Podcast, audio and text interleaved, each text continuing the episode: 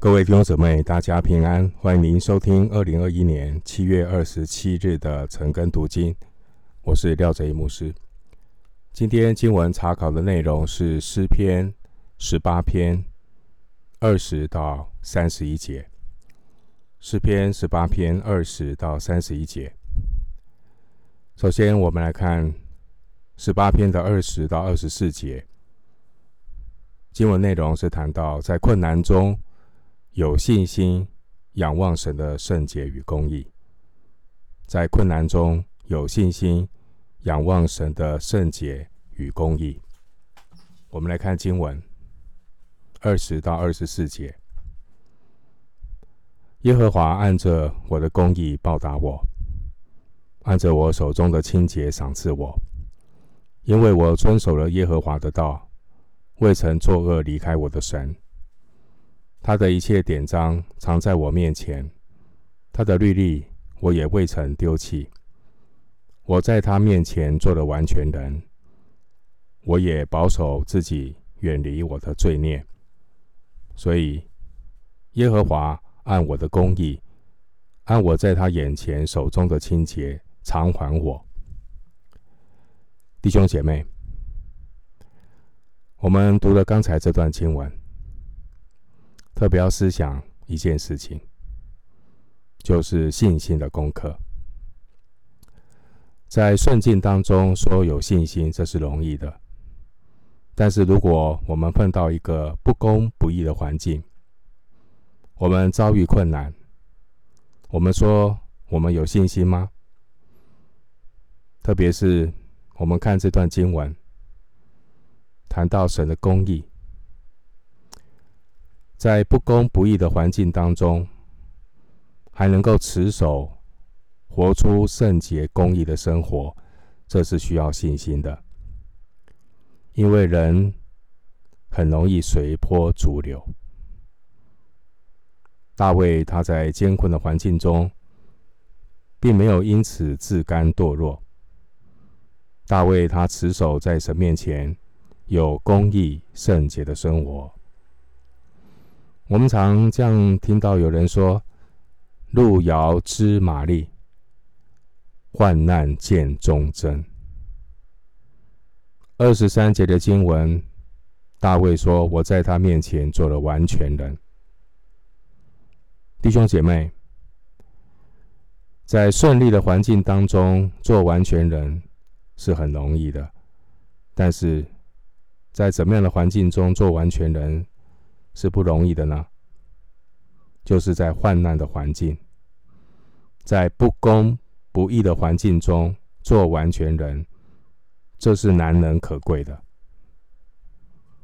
我们的信心经得起考验吗？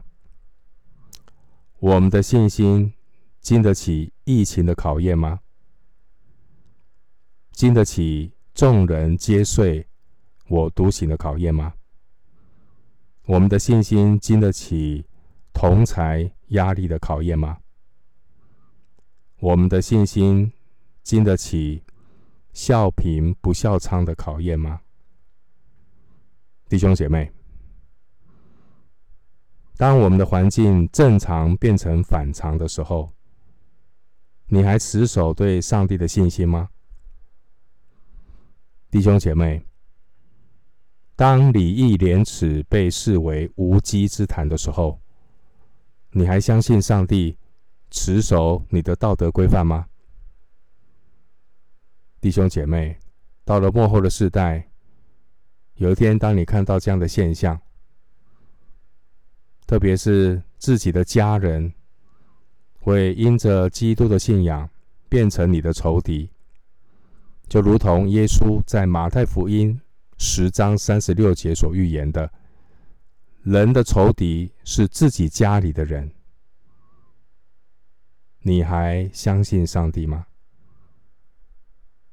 甚至当你的配偶讥笑你的信仰，甚至威胁你要放弃信耶稣，如同约伯的太太。约伯的太太对约伯怎么说？你仍然持守你的纯正吗？你弃掉神，死了吧！如果这个话来自你的配偶、你的丈夫、你的妻子，讥笑你的信仰，威胁你放弃信耶稣，甚至说如果你不放弃信耶稣，我就跟你离婚，你怎么办？你还会坚持相信上帝吗？我们嘴巴说信上帝是容易的，现实的环境并不是这样子。弟兄姐妹，你今天坐在你的案前，坐在你的房间，听一篇讲讲道，听一篇圣经的讲论，那是很容易的。但是，待会你离开你的书房，离开你的房间，你要进入这个对基督信仰敌视的世界，那是不容易的。那是信心的考验。二十三节，大卫说：“我在他面前做了完全人。完全人的信心是需要经过考验的，就如同新约雅各书一章二到四节。新约雅各书一章二到四节经文说：‘我的弟兄们，你们若在百般试炼中，都要以为大喜乐。’”因为知道你们的信心经过试验，就生忍耐；但忍耐也当成功，使你们成全完备，毫无缺欠。的确，信心是需要百般试炼的考验。在温室里是看不到什么信心，在教会保护的墙壁内是看不到什么信心。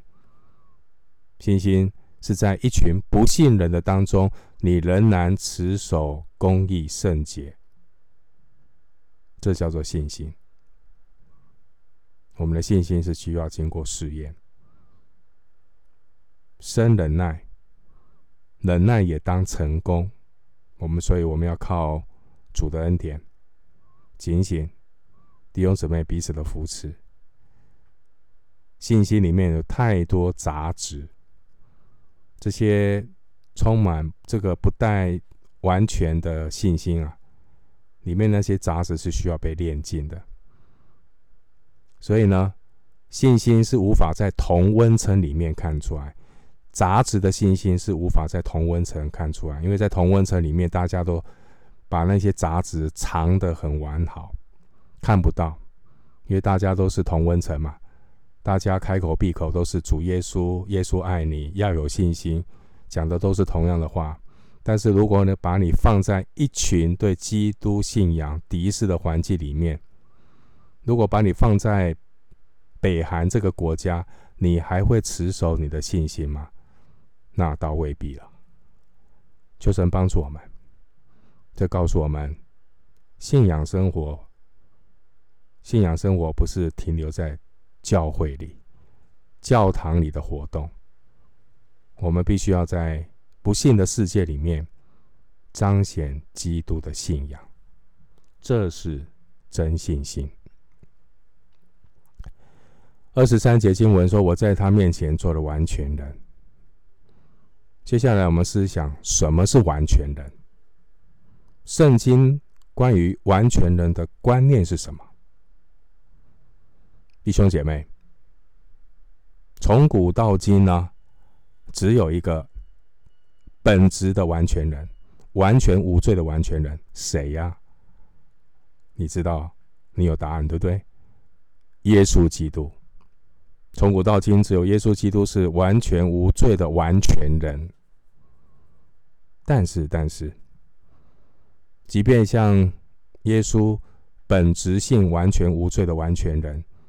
道成肉身的耶稣基督，圣子耶稣，他是这样的一个完全的人，他也必须经历苦难的磨练，来显明他完全的圣洁无瑕。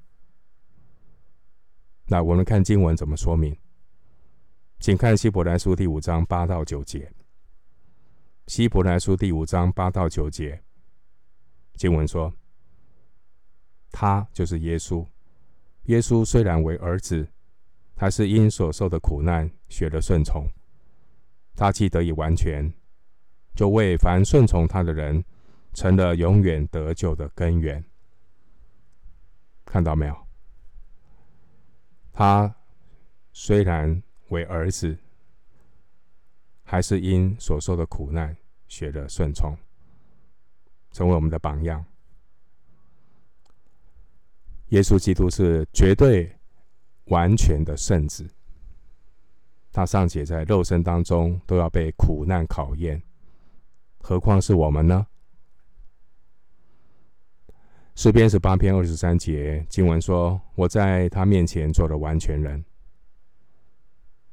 这边谈到的完全人，是指像上帝的完全。我们学像神。像不等于是，好，就好像儿子像爸爸，但是儿子不是爸爸。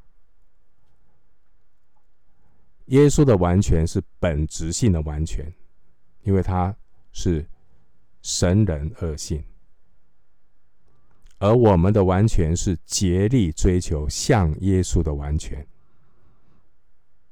马太福音五章四十八节经文说。所以你们要完全像你们的天赋完全一样。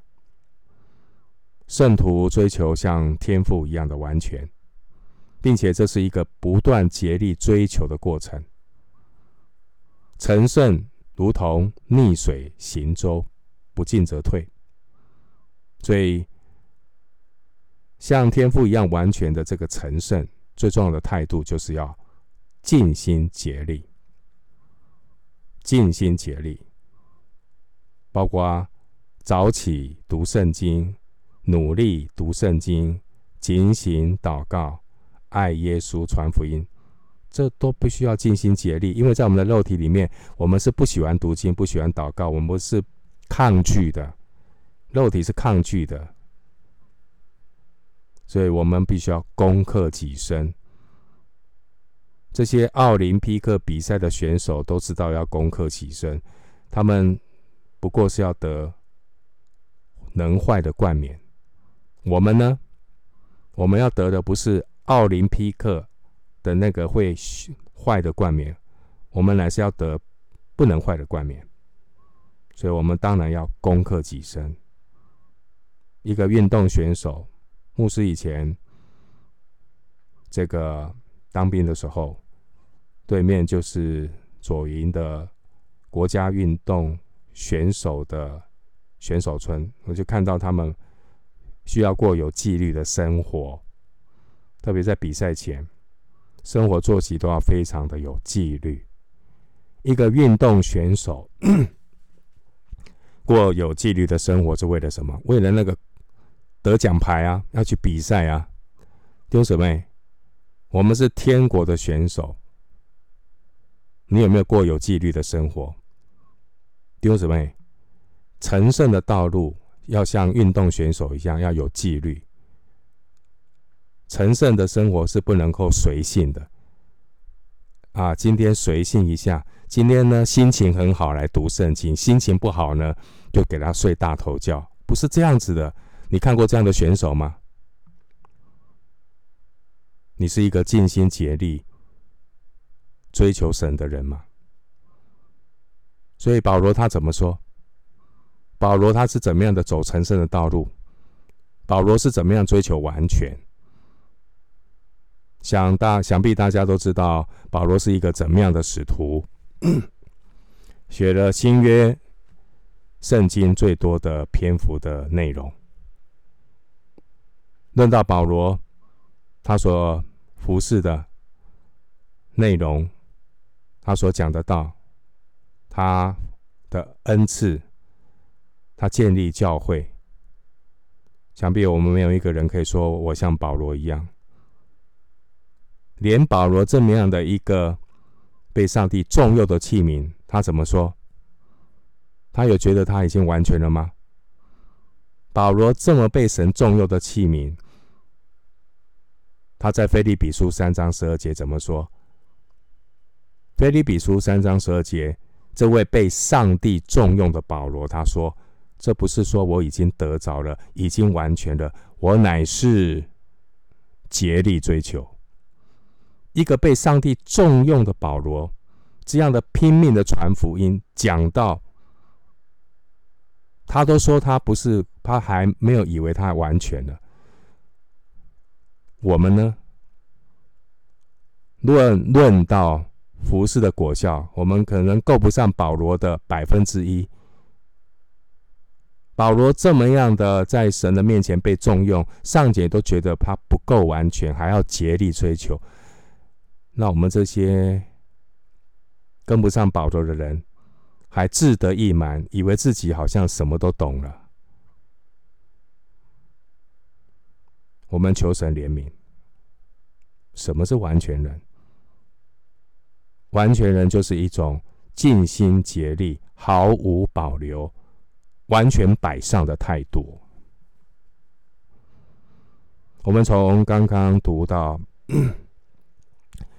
诗篇十八篇的二十到二十四节呢，可以看得出来，诗篇十八篇写作的时间是在大卫与拔示巴犯罪之前，所以大卫还是充满信心的说。他是行公义的人。大卫还是充满信心的说：“他是手中清洁的人，他未曾作恶离开神。”二十一节。然而，我们看到后来的发展，大卫呢，江山底定了，就给就结果呢，睡觉就睡到怎么样？太阳从西西边落下。结果呢？因为不警醒，一步错，步步错，骄傲、懒散，让一个人的心被蒙蔽。人一旦自以为意，人一旦好汉常常提当年勇的时候，他就不再警醒，他就不再活在神的公义里，他是活在自以为意里。自以为意，就是好汉常谈常提当年勇。想当年我如何如何，想当年我听过谁讲道，我上过什么课。想当年我当过呃长老，我当过执事，我当过主席，我当过小组长。老是提当年勇的自以为意，他就不再活在神的公义里面了。原来啊，人真正的问题是跟神的关系出了问题。人一旦没有警醒，他就无法靠自己活出神的圣洁和公义。大卫呢，的确他曾经有手中的清洁，经文有说到，他有手中的清洁二十节啊。可是呢，一旦不警醒，手中的清洁就变成了流人血的双手。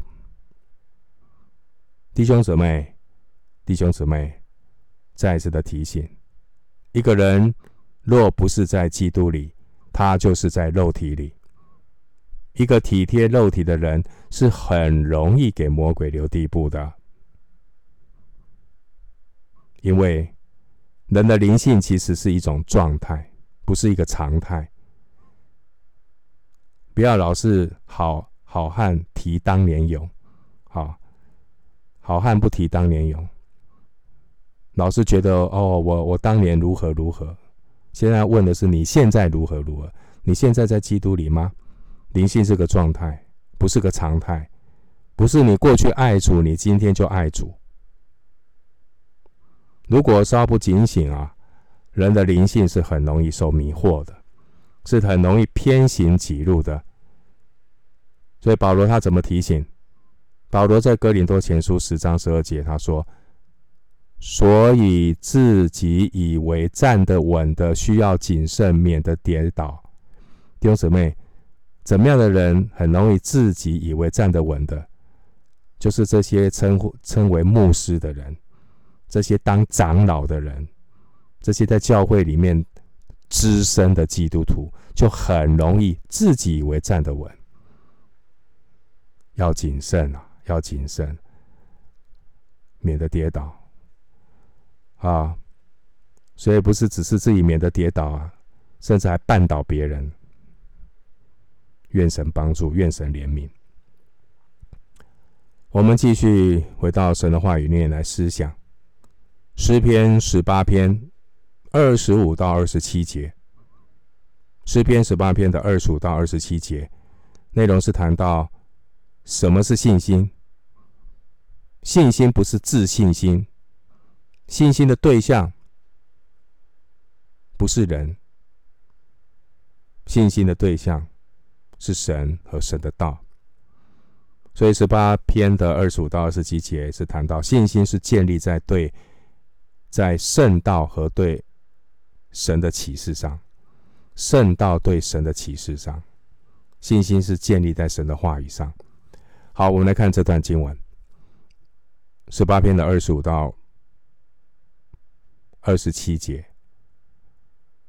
慈爱的人，你以慈爱待他；完全的人，你完全待他；清洁的人，你以清洁待他；乖僻的人，你以弯曲待他；困苦的百姓，你必拯救；高傲的眼目，你必使他降卑。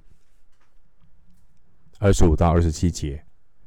那我们看到大卫的信心是建立在神的话上面，是建立在神的话上面。我们什么时候开始不读神的话，我们信心肯定软弱，我们信心肯定摇摆不定。所以，没有上帝的话做基础的信心，是像浮萍一样飘来飘去啊。神的话。会启示关于神是怎么样一位神。我们通过神的话认识神，神的话启示神是公义的神，神的话启示神是圣洁的神，是轻慢不得的神。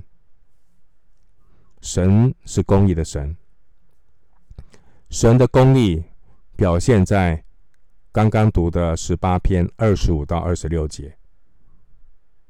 二十五到二十六节经文说：“慈爱的人，你以慈爱待他；完全的人，你以完全待他；清洁的人，你以清洁待他；乖僻的人，你以弯曲待他。”这些都彰显了神是公义的神。然而，二十五到二十六节也是一个信心的考验。什么什么样的说呢？就是，如果你所处的环境不公不义的事情持续在发生，不公不义的事情持续在发生，那你就会开始有点动摇。上帝啊，难道你没有看到吗？你没有看到这些不公不义、这些乖僻的人吗？为什么你不赶快施行你的作为，审判这些不公不义的人呢？弟兄姊妹，这是信心的考验。也就是说，当不公不义的事情持续在发生的时候，你仍然持守公义，你仍然相信神是公义的神，这是信心的考验。所以，我们看到二十五到二十七节，充分表达大卫对上帝的公义有信心，即便在地上。还看不到那真正的公义临到，然而大卫有信心的眼光，他看到的是神那绝对公义的审判，不是不报，时候未到，是上帝的宽容，给人悔改的机会。二十五到二十七节充分的表达大卫对上帝的公义有信心，也呼应了前面。二十节的经文，大卫说：“耶和华必按着我的公义报答我，按着我手中的清洁赏赐我。不是不报啊！你没有近朱者赤，近墨者黑，你们没有呢同流合污，你仍然在不公不义的时代当中持守公义，持守过圣洁的生活，神都纪念。有一天。”神必然按着我们的公义，我们所活出的公义报答我们。神是有公义，也必要审判的神。另外一方面，神对人是全然的公义，那圣徒也要追求像神一样，依循这个原则，彼此的对待。新约马太福音七章二节，耶稣说：“你们用什么量器量给人，也必用什么量器量给你们。”马太福音七章十二节也说：“你们愿意人怎样待你们，你们也要怎样待人。”同样的，我们愿意神怎样待我们，我们也要以敬畏的态度顺服神的话。最后，我们来看诗篇十八篇二十八到三十节。诗篇十八篇的二十八到三十节。你必点着我的灯，耶和华我的神必照明我的黑暗。我借着你冲入敌军，借着我的神跳过墙垣。至于神，他的道是完全的，耶和华的话是炼净的。凡投靠他的，他便做他们的盾牌。前面十八篇的二十一节提到，大卫他遵守的耶和华的道。未曾作恶，离开神。即便如此，像大卫这样的一个遵守神的道、持守圣洁、活出公义的大卫，也要注意啊！大卫就是我们的前车之鉴，千万不要忘记，每个人，包括大卫。都有犯罪倾向的罪性，都有犯罪倾向的罪性。人难免会陷入那种最终的黑暗，会被蒙蔽。人的肉体也会有软弱，所以我们需要上帝能够点亮我们生命的灯。二十八节说：“你必点着我的灯。”就是灵魂苏醒，就是我们的灵需要上帝的灵来光照。我们需要神的道成为我们脚前的灯，路上的光。借着圣灵，透过圣道来照明我们的黑暗，这非常的重要。借着圣灵，透过圣经。照明我们的黑暗，弟兄姊妹，你是一个祷告的基督徒吗？你是一个读圣经的基督徒吗？所以，一个警醒祷告、勤读圣经的基督徒，他就能够让神照明他的黑暗，不会活在自我感觉良好的黑暗里。而那种自我感觉良好，就是一种骄傲，以为自己比保罗更厉害，好像自己已经完全了。好，保罗都还要竭力追求，那我们呢？耶稣都要早早的起来祷告，天未亮的时候，耶稣都要起来祷告。我们比耶稣的灵性更好哈！真的求神怜悯，这些都是人的黑暗。看不到自己，没有自知之明，所以我们需要神照明我们的黑暗，透过圣灵的工作，透过圣经的引导，离开我们人的黑暗，我们才能够行走在光明当中，我们才能够如同这经文所说的，经历神带领我们冲入敌军。跳过生命的墙垣，进可攻破仇敌，退可逃离试探的这样的一个得胜的生活。马太福音六章二十二节说：“眼睛就是身上的灯，你的眼睛若嘹亮，全身就光明。”问题是，我们要怎么样的眼睛嘹亮？不祷告。没有圣灵的光照，不读经，没有话语的引导，那就永远是活在黑暗里。在黑暗里摸索的人，最后是怎么样？掉入坑中。要留意啊，不要被瞎子带啊！瞎子领瞎子，最后都掉到坑里面去。所以呢，三十节告诉我们怎么样离开黑暗。我们的黑暗怎样被照明？我们灵魂的灯怎样被点燃？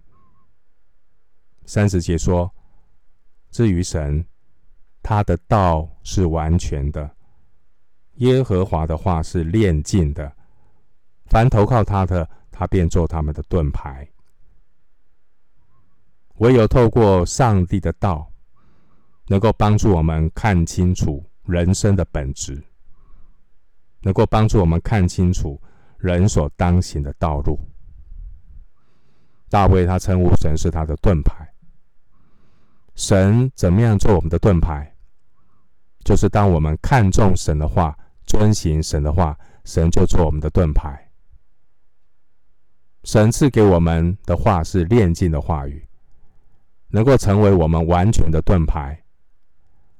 唯有从神的话语得着信心的盾牌，我们才能够战胜肉体和魔鬼的试探，过得胜的生活。